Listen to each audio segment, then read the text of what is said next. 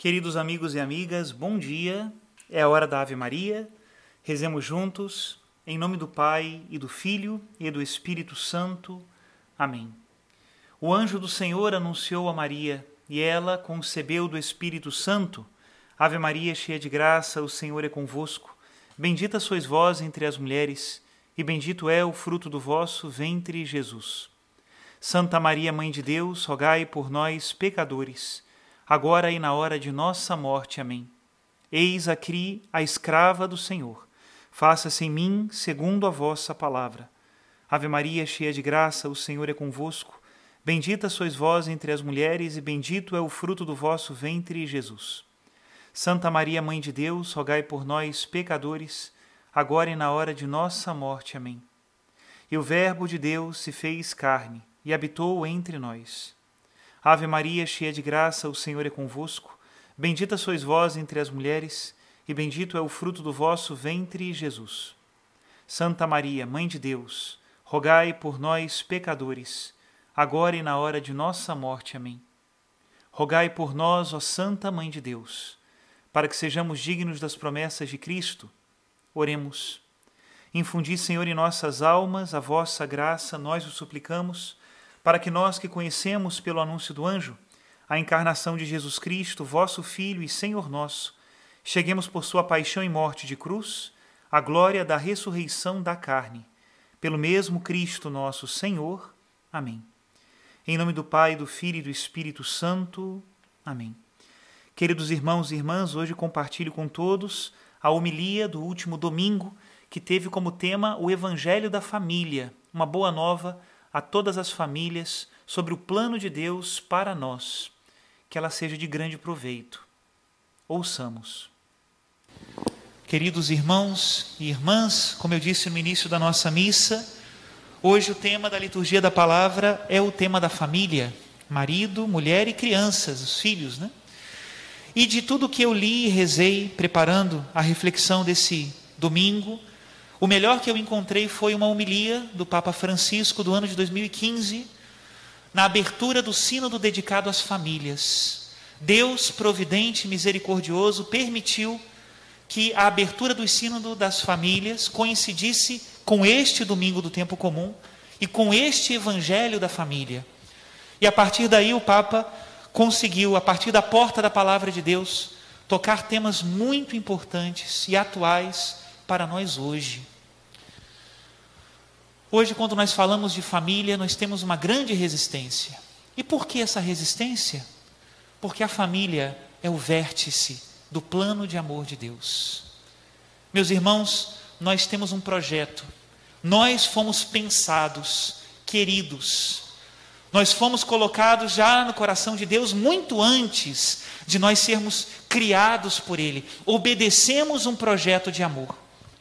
E como é um projeto feito com muito amor por Deus, ele só pode ter uma linha mestra. O Gênesis o coloca de uma maneira poética insuperável. A linha mestra do nosso projeto se chama ser imagem e semelhança de Deus. Todo artista quer imprimir na sua obra a sua marca, a sua assinatura. E Deus, como é o artista perfeito, colocou em nós uma marca mestra imagem e semelhança de Deus. E o que significa isso? Meus irmãos, Deus é amor. Por isso nós podemos dizer que nós fomos criados por amor, pelo amor, porque Deus é amor, e para o amor. Isso precisa se manifestar em nós. E o lugar privilegiado, onde Deus quis que isso se manifestasse, se chama família. Aí se manifesta o amor de Deus de um modo único. São Paulo, na carta aos Efésios, vai dizer que o matrimônio é um sacramento grande, porque manifesta o amor de Cristo pela sua igreja. Não somente o amor entre o Pai, o Filho e o Espírito Santo, que já é algo sublime e impossível de se descrever mas também manifesta o amor de Deus pela sua criatura amada, pelos homens. Isso é a família. E todas as vezes que esse projeto em nós é contrariado, nos afastamos do amor, da vida e nos aproximamos da morte. Qual foi a primeira crise do homem, segundo Gênesis? Se naquela época já houvesse consultórios de psicologia, provavelmente Adão iria procurar um terapeuta. Qual foi a sua primeira crise? O homem se sentiu sozinho. E de algum modo, essa solidão de Adão, esse ícone, manifesta também as nossas grandes solidões e as nossas grandes crises. Essa é a verdade. E só o amor de Deus pode nos restaurar. Não é possível amar sendo sozinho. Por isso, Deus, desde toda a eternidade, é Pai, Filho e Espírito Santo. E para curar a nossa solidão, Ele nos deu um remédio, e esse remédio se chama família. Como hoje eu já confessei que vou colar do Papa Francisco, vou ler uma parte dessa homilia, é belíssimo. O Papa nos diz: olha que paradoxo nós vivemos no mundo de hoje. O mundo globalizado, onde vemos tantas habitações de luxo e arranha-céus, mas que o calor da casa e da família é cada vez menor.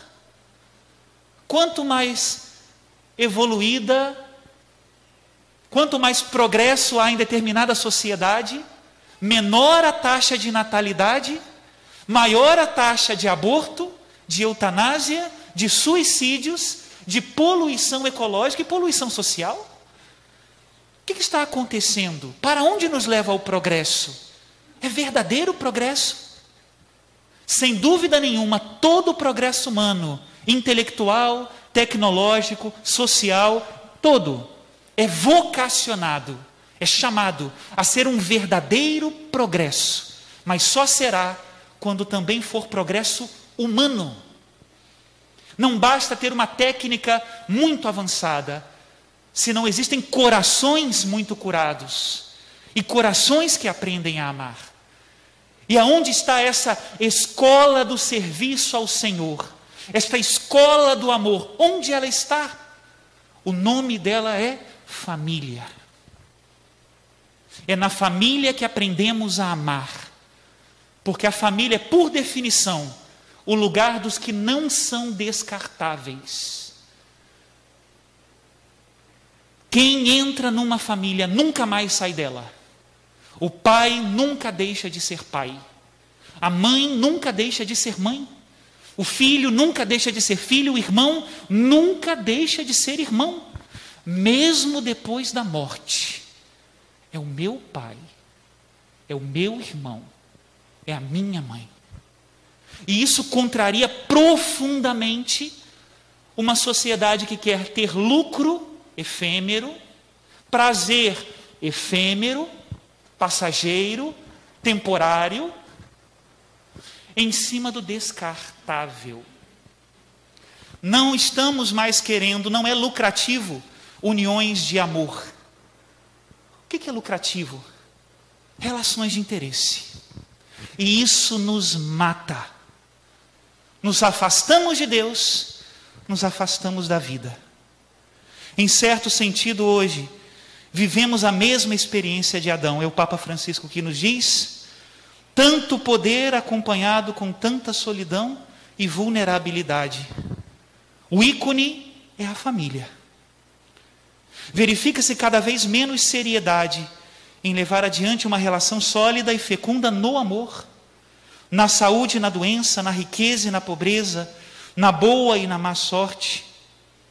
Cada vez mais o amor duradouro, fiel, consciencioso, estável, fecundo, é objeto de zombaria e olhado como se fosse coisa do passado. Parece que as sociedades mais avançadas sejam precisamente aquelas que têm as taxas mais baixas de natalidade, mas as taxas maiores de abortos, divórcios, suicídios e poluição ambiental e social. A segunda leitura de hoje diz que Jesus não se envergonha de nos chamar irmãos, ou seja, entrar na família, né? Porque ele também vem da família.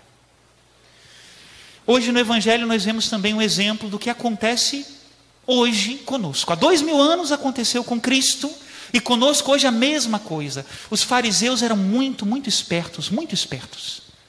Eles sabiam o que precisavam fazer com Jesus? Tinham que desmoralizá-lo. Jesus era muito popular.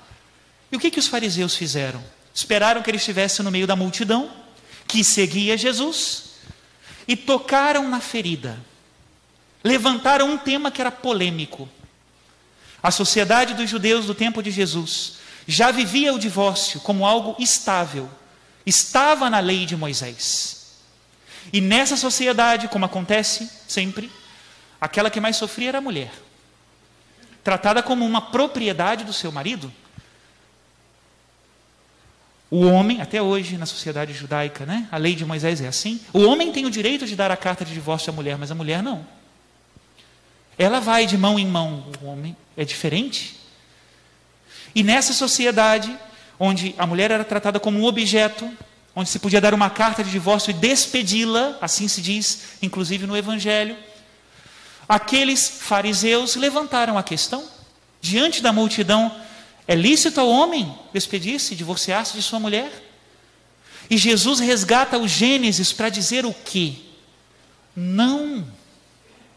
As pessoas não são descartáveis. As relações não são descartáveis. E como aconteceu também no discurso do Pão da Vida sobre a Eucaristia, nesta homilia de Jesus sobre a família, muitos foram os discípulos que abandonaram o Mestre, porque a mensagem era dura demais. O próprio São Pedro questiona Jesus, dizendo: se é assim, então não vale a pena casar-se? Não é um problema de hoje, é um problema de sempre. E qual é o diagnóstico de Jesus? A dureza do nosso coração. Eu fico muito triste quando eu encontro é, jovens que vêm se aconselhar comigo, isso já aconteceu muitas vezes, infelizmente, e me dizem assim: Padre, minha mãe me aconselhou a não me casar. Padre, meu pai me aconselhou a não me casar. E pessoas casadas na igreja que vivem juntas ainda, ou seja, casamentos que em princípio funcionam. Não me aconselhou não me casar, padre. Assim. Estamos abandonando esta escola de serviço ao Senhor e de amor, que é a família. Por quê? Pela dureza do nosso coração? Pela incapacidade de amar e sofrer?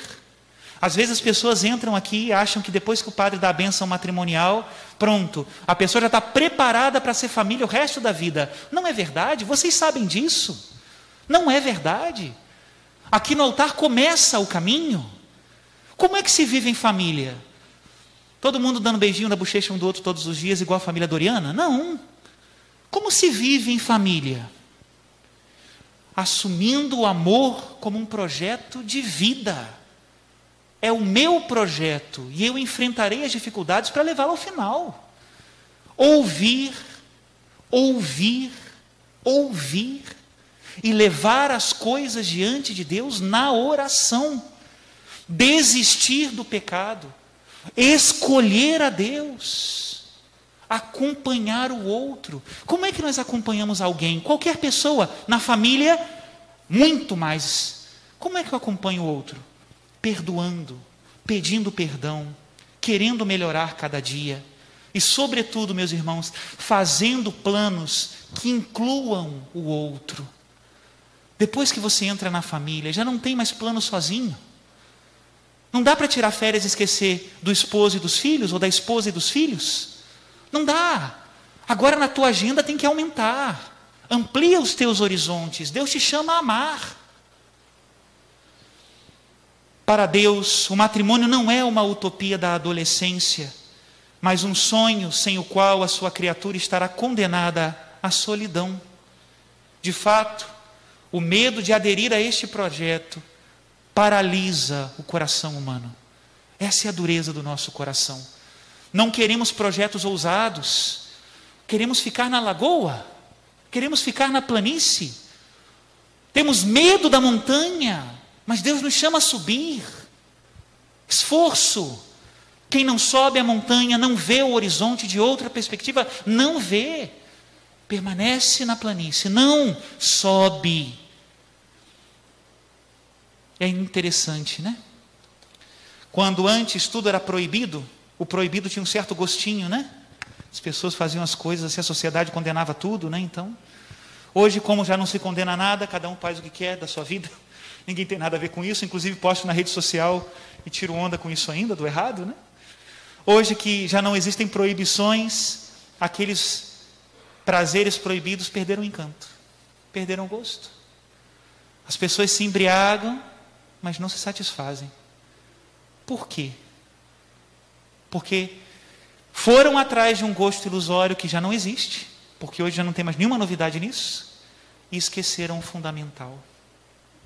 Meus irmãos, eu digo sem medo de errar: aquilo que você procura no divórcio fácil, aquilo que você é tentado no seu coração pelo divórcio fácil, aquilo que você de verdade procura atrás disso, só Jesus pode te dar.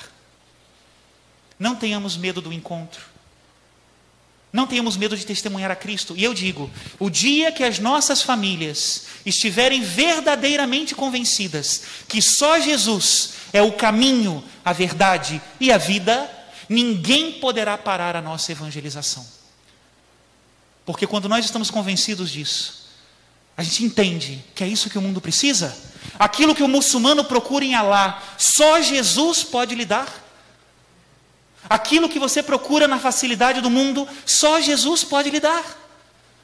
Aquilo que as pessoas têm que necessidade absurda de postar o tempo todo para mostrar que estão aproveitando a vida, aquilo que elas estão procurando ali, só Jesus pode lhes dar. E esse é o nosso anúncio. Esse é o evangelho da família. Somos imagens e semelhanças de Deus. Que o Senhor nos conserve na imagem e na semelhança Louvado seja nosso Senhor Jesus Cristo. Para sempre seja louvado.